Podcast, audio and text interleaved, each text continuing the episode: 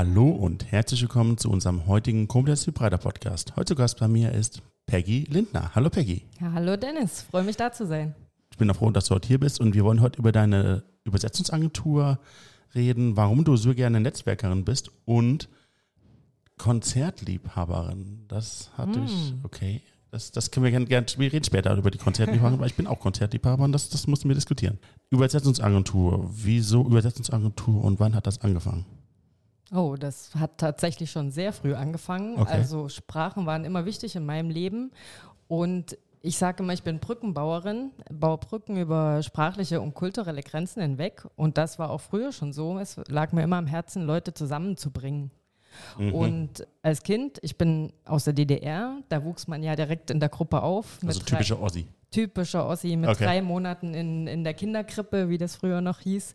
Und sofort in einer Gemeinschaft, also integriert. Ja. Und dann lernt man halt, dass lautes Schreien nichts hilft, weil da einfach noch 20 andere schreien und dann muss man sich halt einsortieren in der Gruppe.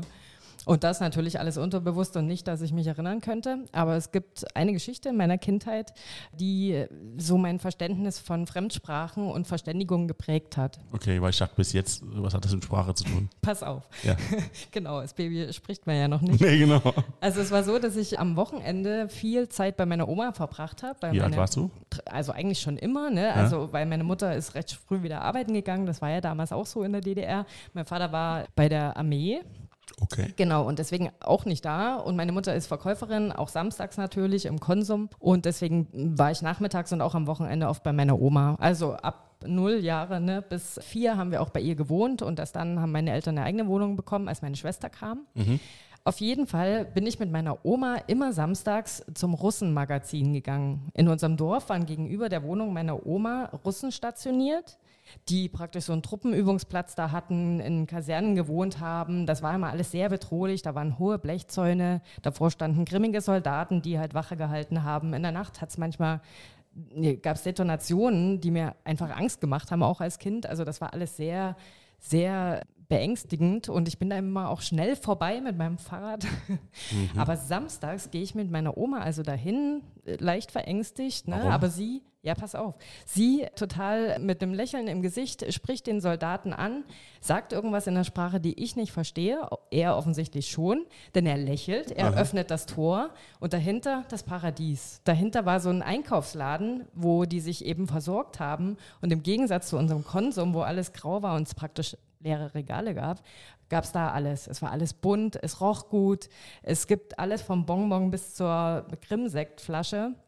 Und dahinter waren so gut ge gebaute Verkäuferinnen, die immer ein Lächeln auf den Lippen hatten. Ich habe nicht verstanden, was die gesagt haben, aber die haben mir immer ein Bonbon gegeben. Meine Oma hat Obst, Gemüse und alles Mögliche eingekauft, von, von dem wir dann so die, die Woche über gelebt haben. Und das war halt wie so wie ich sagte, halt ein Paradies, ne? Und ich kam immer mit Geschenken raus, es ging mir gut, ich fühlte mich danach gut, meine Oma hat sich gefreut, der Soldat hat gewunken zum Abschied, äh, bevor er am nächsten Tag wieder grimmig war, weil na, viele Leute im Dorf und so. Aber ich habe halt gelernt, okay, meine Oma hat was in einer anderen Sprache gesagt. Sie hat damit eine Tür geöffnet. Die Tür zum für mich damals Paradies, ja. Und das hat mir halt ge gezeigt, die Wiederholung jede Woche das zu machen und immer was schön und immer was bunt und lecker und irgendwie duftete es gut. Das war halt für mich so der Türöffner. Andere Sprachen öffnen neue Welten. Mhm. Und das wollte ich immer machen. Und dann habe ich mich schon früh für Bücher, für Lesen, für andere Kulturen interessiert. Ich will noch mal einen Schritt zurückgehen und ich würde gerne wissen, warum deine Oma das konnte. Wieso hatte die die Möglichkeit, da reinzugehen? Das konnten alle. Man Echt? musste halt einfach, also so die Nachbarschaft einfach, ja. Es war immer Samstag, vormittags war es erlaubt, für die Dorfbewohner auf dem Russengelände sozusagen Zutritt zu kriegen zum Laden, einfach weil die ja dadurch äh, DDR-Devisen gekriegt haben mhm. und eben Sachen verkauft haben. Und das war halt so für die Leute, die da so drumherum gewohnt haben.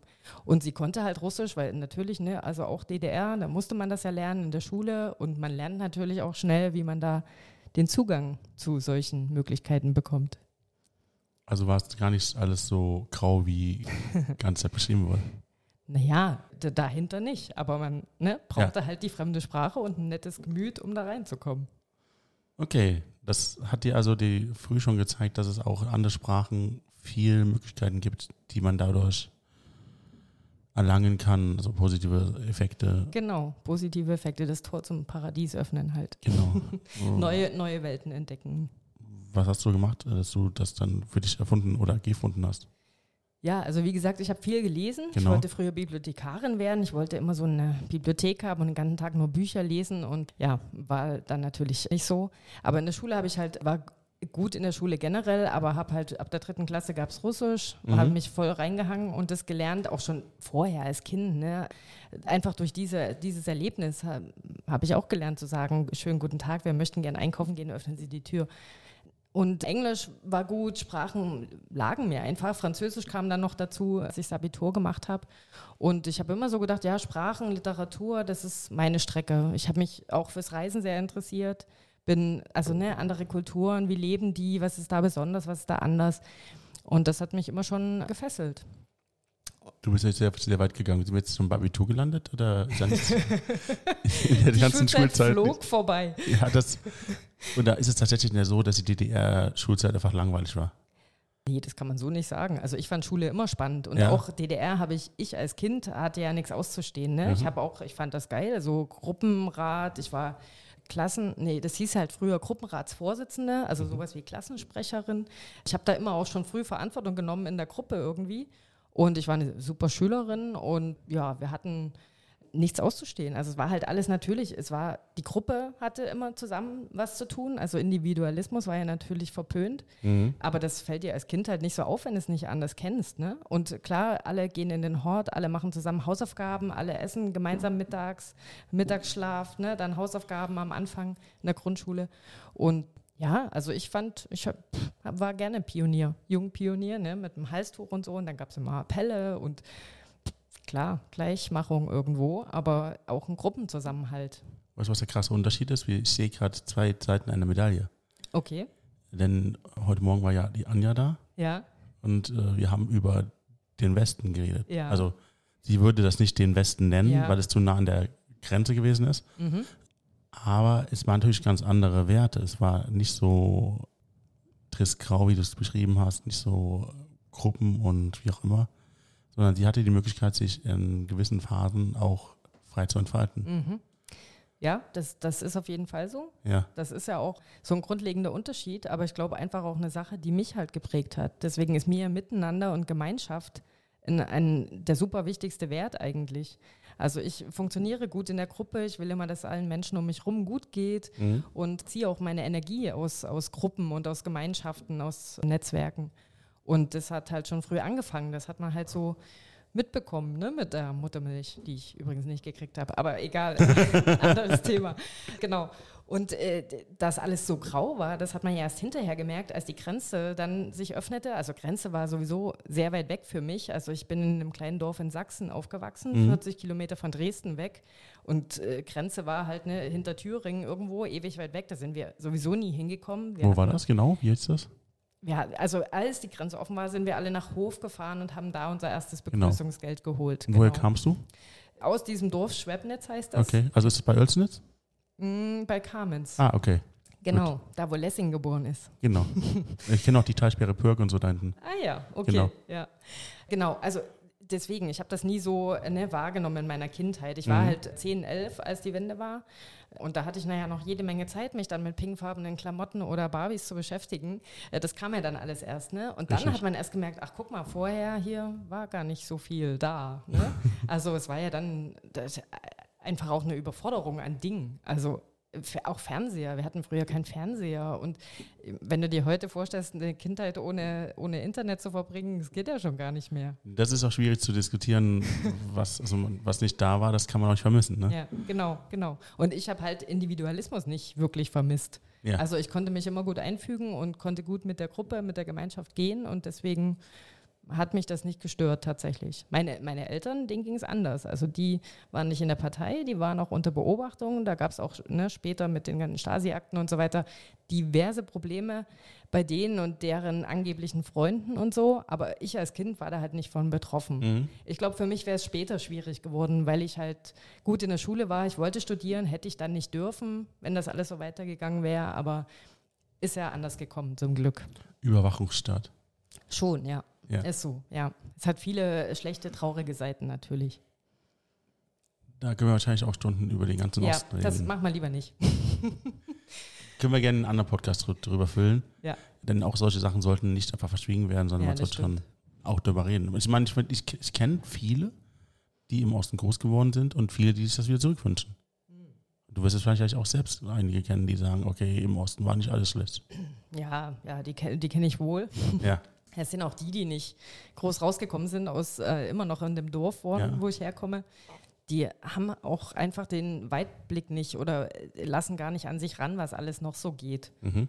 Und haben halt auch Angst vor Fremdem. Und wenn dann ne, Migranten oder Flüchtlinge ein Thema werden, dann sehen die rot. Und das ist echt ein Problem tatsächlich. Und ich glaube, es ist bedingt durch die DDR-Vergangenheit, dass halt ne, meine Heimat Sachsen, mein, auch mein Dorf, dass da AfD so von dran ist und auch Mhm. ne, in den 90ern die, die anderen NSDAP und so weiter so guten Zulauf hatten. Also, aber ein Thema, das also wirklich zu weit führen würde, glaube ich. Wenn das wichtig ist für dich, dann können wir das gerne interessieren. Toleranz ist mir halt wichtig, ja. Das also, ist gut, ja. Toleranz ist ein Punkt, äh, den ich auch lebe und den ich von allen auch erwarte oder gerne wo- würde. Funktioniert aber so nicht, ne? weil eben diese Leute sind sehr intolerant und machen da einfach zu, wollen auch gar nicht hören, was man da erzählt und dass andere Nationen, Menschen ja auch ihre Vorteile haben, ihre Geschichten, ihre Besonderheiten und sehr viel beitragen können zu unserer Gemeinschaft. Aber interessiert äh, solche Menschen nicht. Deswegen habe ich da grundsätzlich auch ein Problem, dann mich mit denen aufzureiben und immer wieder da in die Diskussion zu gehen. Ich fahre sehr, sehr selten nach Hause tatsächlich, obwohl bis auf meine Schwester die gesamte Familie da noch ist. Mhm. Aber meine Freunde sind halt verstreut in Deutschland und der Welt und ja, Living in a nutshell. für die, die da geblieben sind, ja. Ja. ja Genau. genau. Die ist ja auch braun, also passt ja. Autsch. ja. Ja, es ist schwierig, ein echt schwieriges Thema. Man kann bestimmt noch weiter diskutieren darüber. Wir können das aber auch gern weiter in deinem Leben lieber gehen, weil es geht nämlich heute um dich Ja. und dein Leben. Wir sind jetzt wo angekommen? Wir sind jetzt nach der Schule. Genau, also ich habe ne, nach der Wende war ja dann möglich, bin ich, habe ich mein Abitur gemacht, Mhm. habe äh, das sprachliche äh, Gymnasium gewählt. Also auch da war mir schon klar, ist meine Richtung, nicht Naturwissenschaften, sondern Sprachen. Da habe ich eben Englisch, Französisch, Spanisch, Entschuldigung, Spanisch nicht, sondern Russisch weitergemacht. Wollte immer Italienisch lernen, der Kurs ist nicht zustande gekommen, es wollten zu wenig andere.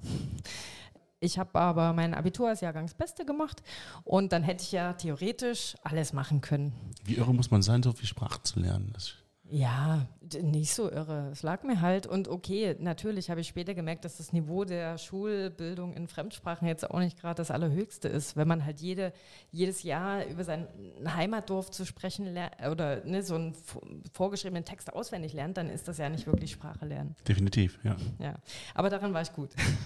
genau. Und wie gesagt, ich hätte alles machen können, so studientechnisch gesehen. Also auch ne, Zahnmedizin, wie mein Vater gern gesehen hätte, oder Jura, wie meine Mutter es gern gesehen hätte.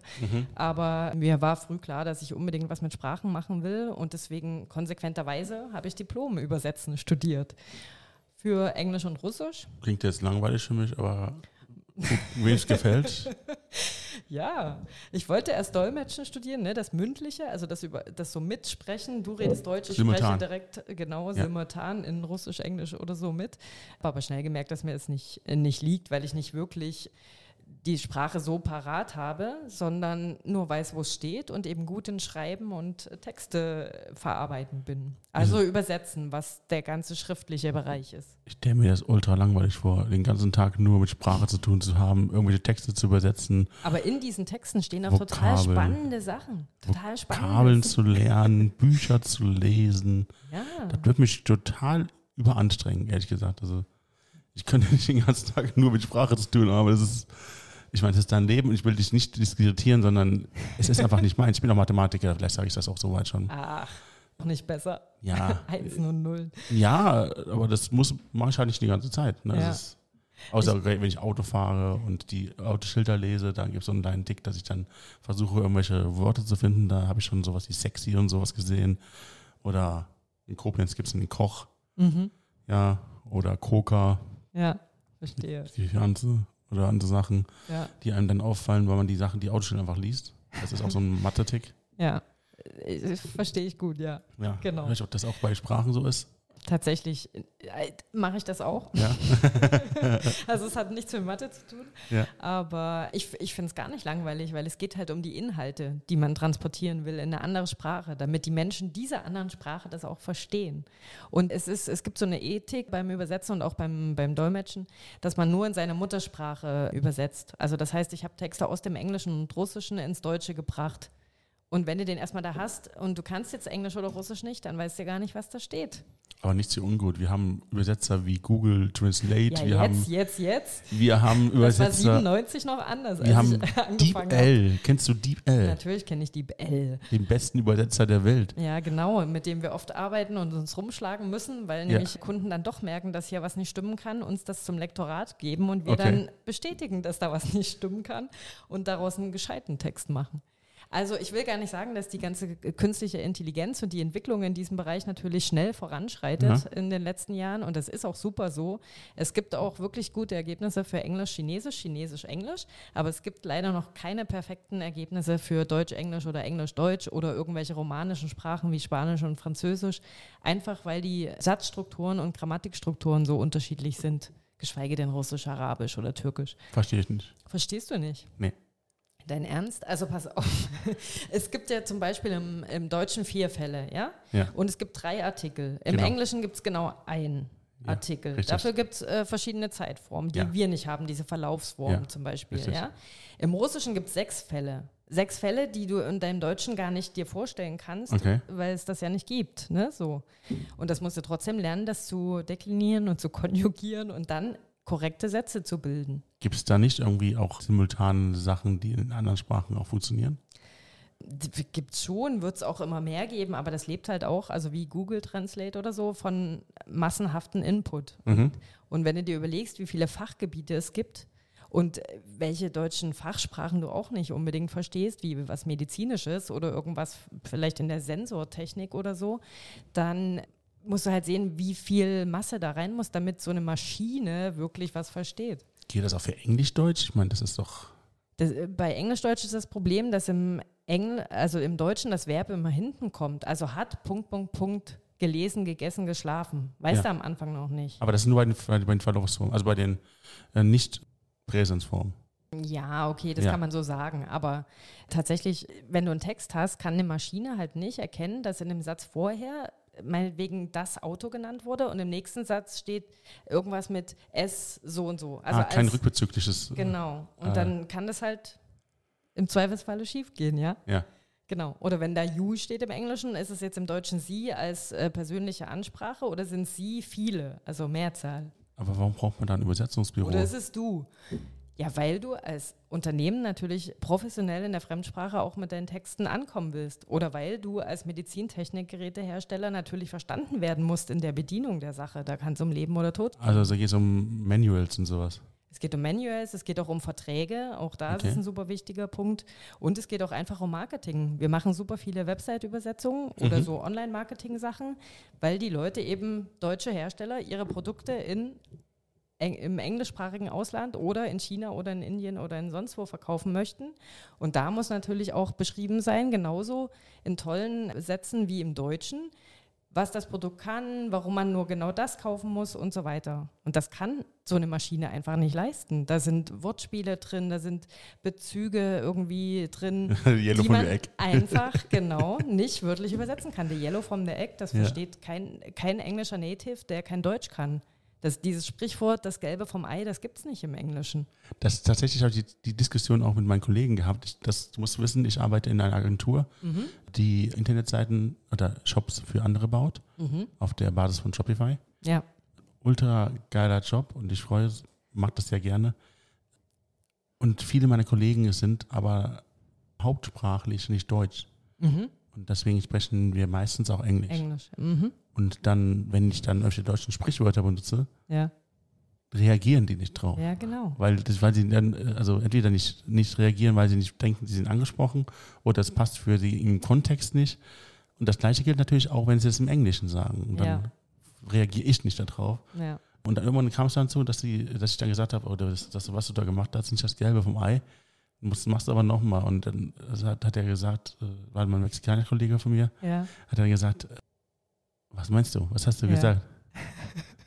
ja, äh, ich meine, dass das, ich habe doch gesagt, was ich gemeint habe. Also, Und dann fiel uns auf, dass das ein Sprichwort war. Ja, genau. Dass ich in dem Moment ein Sprichwort benutzt habe und dass Sprichwörter nur in der eigentlichen Sprache funktionieren. Ja. Und das, es gibt ein paar, die Es- sind übertragbar genau. auf andere Ja. Sprachen, Ja.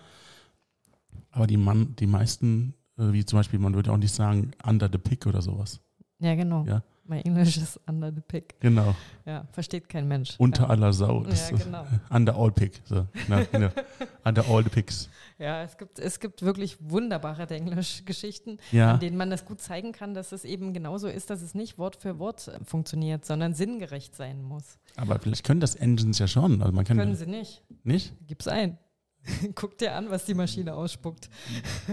Tatsächlich werden wir das jetzt mal gerade machen. Sekunde. Oh. Ist, ist nur so zum Spaß. Also ich Ja. habe hier den Deep L auf dem Handy und dann sagen wir mal das Das ist jetzt schon ganz schön ausgelutscht, natürlich, aber vom Ei. The yellow of the The yellow of the egg. siehst du immerhin off und nicht fromm. Also Ja. jetzt, ne, so, es, sonst könnte man ja auch fromm sagen, Frommse-Eck. Ja, ich verstehe. Das heißt also, die, die, die können keinen Sachbezug herstellen. Ja, genau. Genau. Genau das. Und es wird halt im technischen oder medizinischen oder im juristischen Bereich richtig schwierig. Aber wenn man im Kontexteinsatz schreibt, steht hier, ich habe geschrieben, das ist nicht das Gelbe vom Ei. Ja. That's not the best thing in the world. Ah, das ist korrekt. Ja, Also es gibt schon so zumindest mal Ansätze, die, die vielversprechend sind. absolut. Ich will, äh, deinen Berufs, ich will deinen Berufszweig gar nicht kannst das du auch runtermachen. nicht. Kannst Nein. du auch nicht. Ich, ich wollte dich mehr oder weniger provozieren, aber das hast du wahrscheinlich auch erwartet. Natürlich. Genau. Du, ich habe da kein Problem mit. Also ich glaube, dass wir noch jahrelang gebraucht werden, egal wie schnell die, diese Maschinen sich weiterentwickeln. Ich sehe auf jeden Fall, dass das sehr viel Sinn macht bei technischen Übersetzungen, bei IT-Software-Sachen, bei sehr ähm, regulierten Texten einfach, wo sich auch viel wiederholt. Mhm. Und da wird es auch äh, stark eingesetzt und dann werden diese vorübersetzten Texte halt editiert von einem menschlichen Übersetzer. Also das fällt meistens Gott sei Dank noch nicht flach, weil man da doch immer noch mal was entdeckt. Aber jetzt, wie gesagt, im Marketingbereich sehe ich das nicht für die nächsten Jahre, einfach Mhm. weil äh, dieses Wissen nicht da ist. Und also dieses, dieses Wissen um Bezüge, um, ja, also das Gelbe vom Ei ist jetzt eine Redewendung, also Idioms, Redewendungen sind ja wirklich auch Dauerthema da. Aber auch Bezüge auf irgendwie Werbung, sowas wie morgens halb zehn in Deutschland. Mhm. Das ist ewig alt, es kommt auch nicht mehr. Trotzdem weiß jeder Deutsche, was gemeint ist. Richtig. Aber geh, fahr über irgendeine Grenze um dieses Land und kein Mensch versteht, was du willst. Da ist das richtig. Und ich habe jetzt auch ein, ein Video gesehen von Holländern Mhm. auf Deutsch. Das war irgendwie ein holländisch-deutsches, nicht auf Deutsch, sondern auf Deutsch, Mhm. was jeder Holländer kennt. Und dann hat die Okay. mir, hatten die irgendwelche Sachen gezeigt, ich weiß es nicht mehr. Irgendeine Schüssel, irgendeine Süßigkeit, Mhm. irgendeine aus, aus der Kindheit kennt. Ne? Ja, Und ich, wusste, sie kannte davon gar nichts. ja. Also ja, ich hatte jetzt ja. irgendwie, ich, wir haben was ähnliches, wir haben auch eine Pferdedecke und sowas zu Hause gehabt. Wir hatten diese eine Schüssel, die, die mit Rosen und äh, Glasschüssel verziert, Aha. die kennt auch irgendwie jeder. Ja. Oder keine Ahnung, es gibt so drei, vier Süßigkeiten aus der Kindheit, die, die auch jeder kennt, wie Mhm. diese Märchenlutscher, Cola Märchenlutscher. Mhm. Kennst du Ich nicht? hatte eine andere Kindheit. Ja. Ich dachte, die hättest du vielleicht dann in dem Laden dann gehabt, in diesem, Für mich ist es Moskauer Schokoeis. Das ist, oder das. ne? Oder Muckefuck. Kennst du auch? Muckefuck, ja. Muckefuck, klar. ja. Wenn man das jetzt, das selbst hier in Deutschland ist das jetzt, genau, das zeigt ja schon perfekt eigentlich, was wir beschreiben. Ja, ja genau.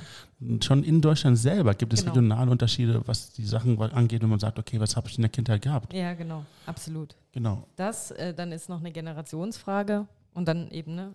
Also Ja. es ist kulturelle Prägung einfach. Deswegen darf man diese interkulturelle Kompetenz auch nicht unterschätzen. Also Mhm. man, man braucht dieses Wissen um, wie tickt die andere Nation, wie tickt dieser Zielmarkt, in den ich vielleicht mit meinem Produkt will. Oder der Text, wo, ne, wo kommt der her? Wie, wie funktioniert denn jetzt das Gerät hier? Was für eine, da steht vielleicht eine ganz falsche Stromanbindung, die man da braucht oder sowas. Ne? Also es sind lauter so auch äh, Lokalisierung nennt man das, die Anpassung auf wirklich den, den Zielmarkt dann, auch mit Maßeinheiten und so weiter. Das ist ja noch relativ simpel. Ne? Es geht auch noch weiter, es geht um, um Gegebenheiten selbst. Es gibt ja in Japan ganz schlimme Sachen mit Zahlen, die man nicht machen darf. Es gibt irgendwelche, keine Ahnung, Farben. Farben sind auch Farben. ein großes Thema. Respektthemen, die man nicht ansprechen darf Ja, und solche Sachen. genau. Das ist natürlich auch sehr, sehr wichtig und interkulturelle Kommunikation sollte dabei immer einen Platz finden. Ja, absolut, absolut. Und das ist, was wir halt jetzt auch tun, den Kunden auch beraten, wenn wir so Sachen in seinen Texten entdecken, die irgendwie nicht passen in der Zielkultur oder demjenigen aufstoßen, der das liest oder wo man einfach sagt, der Ton, Ton ist für einen Briten einfach nicht angemessen. Mhm. Also, ne, dann machen wir halt Gegenvorschläge und erklären halt, dass es so nicht gut ankommen könnte und dass man es besser so und so formulieren würde. Und das ist halt so ein Mehrwert, den wir unseren Kunden liefern, dass wir eben nicht wie eine Maschine nur Wort für Wort übersetzen, sondern eben die Texte mitdenken, an das Zielpublikum denken und damit halt besser umsetzen, was, was der Kunde mit seinen Texten erreichen will. So eine Maschine kostet nichts, das sind wir uns beide, aber beide einig. Ne? Okay, ja. Was kostet ihr denn? Ich meine, das ist jetzt allgemein gefragt, aber Ja, kannst du irgendein Verhältnis darstellen, das zeigen kann, wie man sowas bezahlt? also wir rechnen sehr transparent Ja, ab. Das deswegen- heißt, wenn du mir, Ja, gut. wenn du mir einen Text schickst, dann äh, sage ich dir auch vorher, das geht nach Wort. Ja. Dann kannst du in einem Word-Dokument ja schon mal selber zählen wie, oder sehen, wie viele Wörter das sind. Mhm. Und dann gibt es einen Wortpreis, der natürlich abhängig ist vom Gesamtvolumen, von der Sprachkombination, von der Eiligkeit des Textes. Also es ist dann ein bisschen ne, angepasst. Aber dann rechne ich dem Kunden aus oder dir in dem Fall und sage dir, das wird das und das pauschal netto kosten und so und so schnell geliefert werden. Und dann sagst du ja oder nein. Gibt es da zum Beispiel, ihr macht wahrscheinlich auch sowas wie Übersetzungen von amtlichen Dokumenten und sowas. Genau, mit Beglaubigung, mit Stempel Genau. offiziell, genau. Für Beglaubigung gibt es wahrscheinlich so eine Art Pauschalpreis, den man dann zahlen muss, ne? Oder Ja. ist er auch nach Wort? Ist es auch nach Wort, auf Okay. Wortbasis, genau. Und aber auch Pauschalpreis dann für den Kunden, damit Ja. das natürlich vorher weiß, was es kostet. Und die Gebühr für die Beglaubigung, den Stempel praktisch für die rechtliche offiziell äh, Machung des, des Dokuments. Können wir mal über Geld reden? Wie viel würde so eine Übersetzung von einem Dokument kosten? Das ist, keine Ahnung, du hast das schon oft genug gemacht. Ja, genau. Hast du ein Also, Beispiel? Ja, wir arbeiten ja für, auch für Privatkunden noch. Ja? bis zum ne, großen Kunden. Und zum Beispiel ist ja ein Thema, Zeugnisse zu übersetzen oder Geburtsurkunden, wenn Okay. man heiraten will. Ne? So, Ja. Das ist typisch, eine Geburtsurkunde aus Rumänien Mhm. ins Deutsche zu übersetzen mit Beglaubigung kostet halt 80 Euro.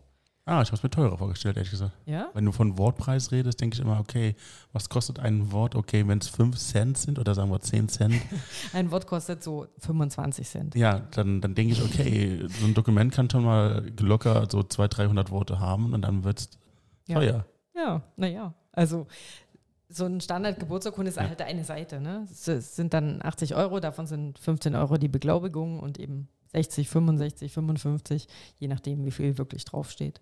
Interessant. Genau. Also nicht so teuer. Das kann man Ja, sich schon für so ein leisten. Dokument. Aber wenn ich jetzt vorstelle, du hast ein ganzes Buch oder so ein Lektorat, Ja, das kann dann in die Tausende gehen. ja, ein Buch schon, ja, genau. Ja. Hast du so Aufträge auch? Ja, ja, klar. Ja? Ja. Wie häufig sowas? Noch zu, noch zu selten. also Bücher tatsächlich an sich machen wir ja auch nicht so viel, aber Mhm. große, umfangreiche Vertragsdokumente oder so, die schon mal sogar jetzt letztens fünfstellig sein können Mhm. oder große Webseiten mit sehr vielen Unterseiten und so, da kommt ja auch einiges zusammen. Oder wenn ein Kunde halt eine neue Broschüre zu einem neuen Gerät oder so, eine Infrarotkamera meinetwegen äh, veröffentlicht und macht das in die vier großen europäischen Sprachen, dann bist du natürlich auch im, also im höheren vierstelligen Bereich, sage ich mal so. Und die kommen dann zu dir und machen das mit dir. Ja, absolut. Fancy. Was für Sprachen deckst du ab? Tatsächlich behaupte ich alle 7000, die es gibt auf der Welt. What the? Wie geht das? 7000 sind natürlich auch so Dialekte, die man sowieso nicht schriftlich irgendwo hinschreiben würde. Ja. Aber ich mache das halt seit 18 Jahren jetzt Aha. insgesamt, ohne Studium gerechnet und habe halt in der Zeit mein weltweites Netzwerk an freiberuflichen Übersetzern aufgebaut, die Mhm. für verschiedene Sprachen natürlich arbeiten, in verschiedenen Fachgebieten. Und deswegen können wir generell alle Sprachen anbieten. Also das Exotischste war vielleicht Suaheli. Und Standard ist Englisch. Das sind auch bestimmt 85 Prozent meiner Arbeitstätigkeit oder unserer Aufträge generell. Weil die, wir arbeiten ja für deutsche Kunden, die in die internationalen Märkte wollen. Und Englisch als Verkehrssprache Nummer eins ist einfach noch das, was dann die meisten regelmäßig auch tun. Webseiten ins Englische übersetzen oder auch mit sämtlichen Lieferanten, Kunden oder zukünftigen Mitarbeitern auf Englisch kommunizieren. Du hast über ein Netzwerk geredet. Du hast gesagt, du bist Netzwerkerin. Was bedeutet Genau. das? Zum einen bedeutet es natürlich, dass ich ein weltweites Netzwerk an Lieferanten habe und Übersetzern, aber Ja. zum anderen bedeutet es auch, dass ich als Unternehmerin natürlich in Netzwerken hier in Berlin und Deutschland und auch weltweit unterwegs bin, wenn ich es jetzt gerade überlege. Ich bin im BNI zum Beispiel. Mhm, hatten wir ja schon mich, hier. Ja. Genau, das hat mich sehr vorangebracht, dieses Netzwerk. Bin ich jetzt seit fünf Jahren dabei. Und da habe ich wirklich tolle Unternehmerinnen und Unternehmer kennengelernt, die mich auch auf meinem Weg begleitet und vorangebracht haben. Mhm. Und über die ich natürlich auch empfohlen werde und mehr Aufträge generieren kann. Und lass uns mal über das andere Netzwerk reden. Du reden von deinem eigenen Netzwerk. Mhm. Wie hast du es geschafft, ein so großes Netzwerk aufzubauen? Du meinst jetzt in meinem Beruf? Genau, also ich meine, du so viele Übersetzer? Hast, die, die für dich quasi arbeiten Ja. können Ja, und die die Übersetzung machen können. Oder behauptest du nur, okay, ich habe 8000 Übersetzer. das behaupte ich ja, ja, nicht. und, und, und dann sagst du, behauptest du und dann sagst du, okay, ich habe 8000 Übersetzer. Eigentlich sind es nur drei, die ein bisschen mit Google, mal- Google Translate nein, arbeiten. Nein, nein, nein, also Vorsicht. Äh, nee, also ich habe ja gesagt, ich mache das seit 18 Ja. Jahren. Ich war in verschiedenen Firmen angestellt früher, aber immer im Projektmanagement. Nach meinem Genau. Studium habe ich in einem Mittelstand gearbeitet, in einem globalen Konzern und auch in einem Start-up, bevor ich mich selbstständig gemacht Wo habe. warst du da? Was jetzt? Mit dem äh, globalen Konzern. Euroscript hießen die damals, Ja. wurden inzwischen schon zweimal wieder aufgekauft, also gibt es jetzt nicht mehr unter der Firmierung. Es war ein Luxemburger globaler Konzern, die sehr viel für die Europäische Kommission gemacht haben Mhm. und die europäischen Länder und da haben wir halt auch wirklich für die großen deutschen Global Player gearbeitet und dann habe ich halt bei BMW, Audi, Bosch oder Fissmann gesessen und mit denen die technischen Dokus besprochen, die halt in diverse Sprachen übersetzt werden mussten. Du hattest diese sechs Sprachen oder vier, was du kannst. Nee, tatsächlich nicht. Ich war Ja? rein, ich bin rein der äh, die, sogenannte Key Account Manager, also der Kundenbetreuer, der, der die Projekte beim Kunden abholt, ihn fragt, wa- was soll das, wo willst du damit hin, wofür brauchst du das alles, wie viel kommt da, ne, das Volumen einplanen und dann auf der anderen Seite die passenden Übersetzer dazu sucht. Also das Netzwerk im Grunde hast du schon gekannt, bevor du deine eigene Firma aufgemacht Absolut, absolut, ja, ja. Das Okay. habe ich die ganze Zeit schon gemacht, nur eben in angestellter Form, in unterschiedlich großen Unternehmen, wie gesagt. Und das habe ich auch gebraucht, um mich sicher zu fühlen, um mich dann selbstständig zu machen. Also übersetzen ist ja von Haus aus so eine Freiberuflertätigkeit. Also Mhm. schon im Studium war so mein Wunsch, das irgendwann auch später zu machen, meine eigene kleine Agentur zu haben. Aber dazu war ich natürlich nicht sofort unternehmerisch genug aufgestellt, sondern habe erstmal in der Angestelltenrolle das gelernt. Genau.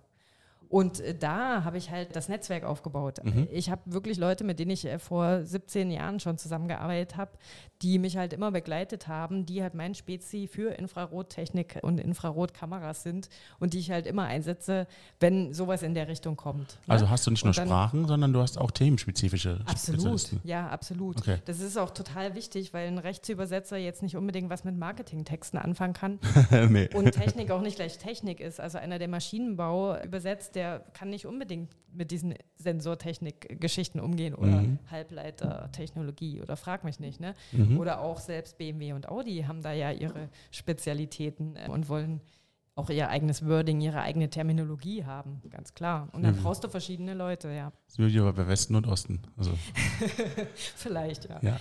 Genau. Und dann ist es schon so, dass ich in so ein Stammpersonal sozusagen habe, also Leute, mit denen ich ganz viel arbeite und oft. Und das ist ja auch so, bei, für bestimmte Kunden setze ich ja immer die gleichen Leute ein, Stammübersetzer, einfach weil die den Kunden die Texte, den Tonus kennen ne, und das Mhm. auch gut wiedergeben.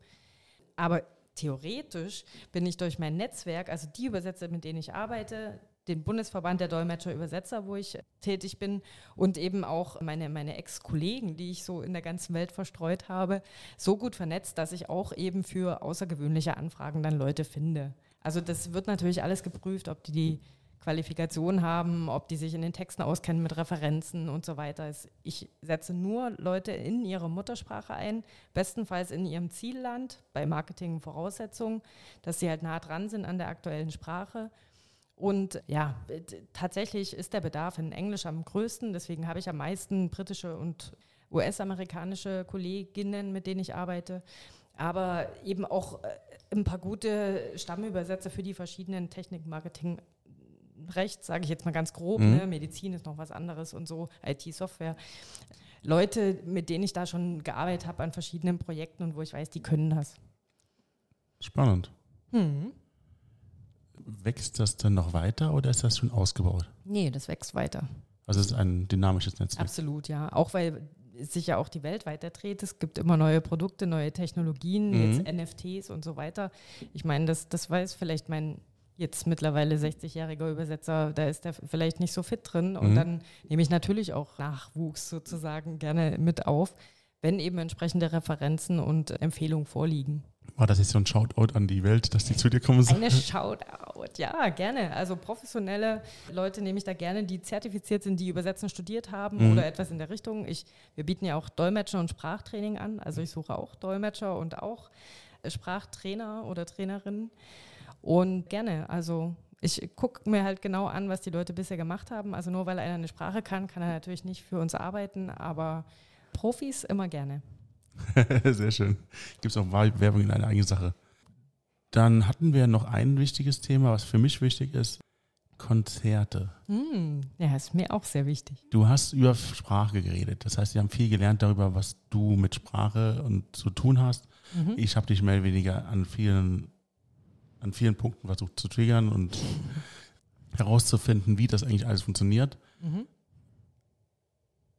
Aber lass uns Berater werden und sagen, was du meinst, wenn du sagst, du gehst auf Konzerte. Also ich meine, das gehe ich auch. Ich weiß nicht, warum das erwähnenswert ist. ist also äh, es ist erwähnenswert, weil es einfach etwas ist, was mich beflügelt, was mir Energie gibt, was, äh, wo ich auch viel Geld reinstecke, wofür ich halt arbeite. Ja. Und ich liebe einfach, ich liebe Rockmusik und äh, ich mag dieses Gefühl, in der Menge mit anderen Menschen zu feiern, äh, mitzusingen, zu tanzen, zu sehen, wie diese Profis auf der Bühne ihre Leidenschaft mit uns teilen und dann die, diese Halle oder die ja, Halle ist es oft tatsächlich oder die, die offenen Locations, eben wie Waldbühne oder so, da zum Kochen bringen und mitreißen und auch aus den einzelnen Fans so eine Gemeinschaft wieder machen.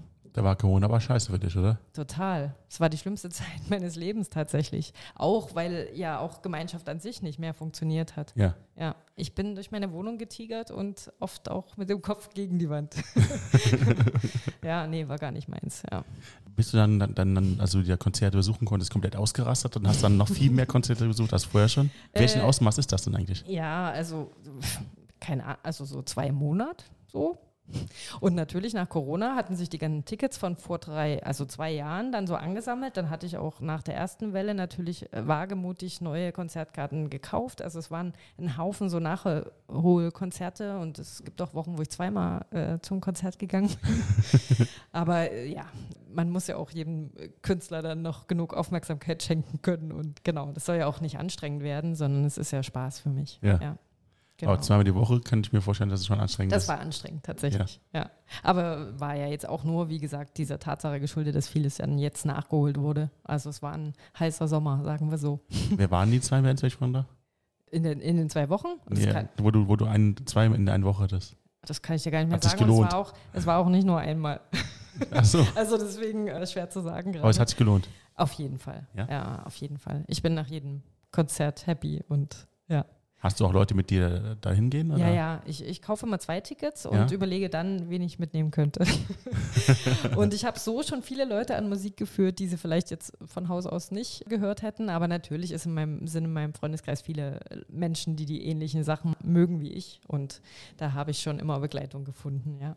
Bei wie viel Glaube bin ich gerne deine Bekleidung. Oh yeah. Habe ich erst letzte Woche verpasst, weil ich einen Sondereinsatz für einen wichtigen Kunden hatte. Und ja. ja, ich hatte ein Ticket und meine Freundin waren da und ich saß am Rechner und habe bis zehn eine Sonderschicht geschoben für wirklich meinen wichtigsten, größten Kunden. Verpasst. Aber ich habe Bewegler Aero schon zweimal gesehen, kann es dir wirklich nur empfehlen und ja, sollten wir mal zusammen machen. Das ist mein Lieblingsband. Ja, geil. Ja. Super. Ja. Dann sind wir auch jetzt schon am Ende unseres Podcasts angelangt. Okay.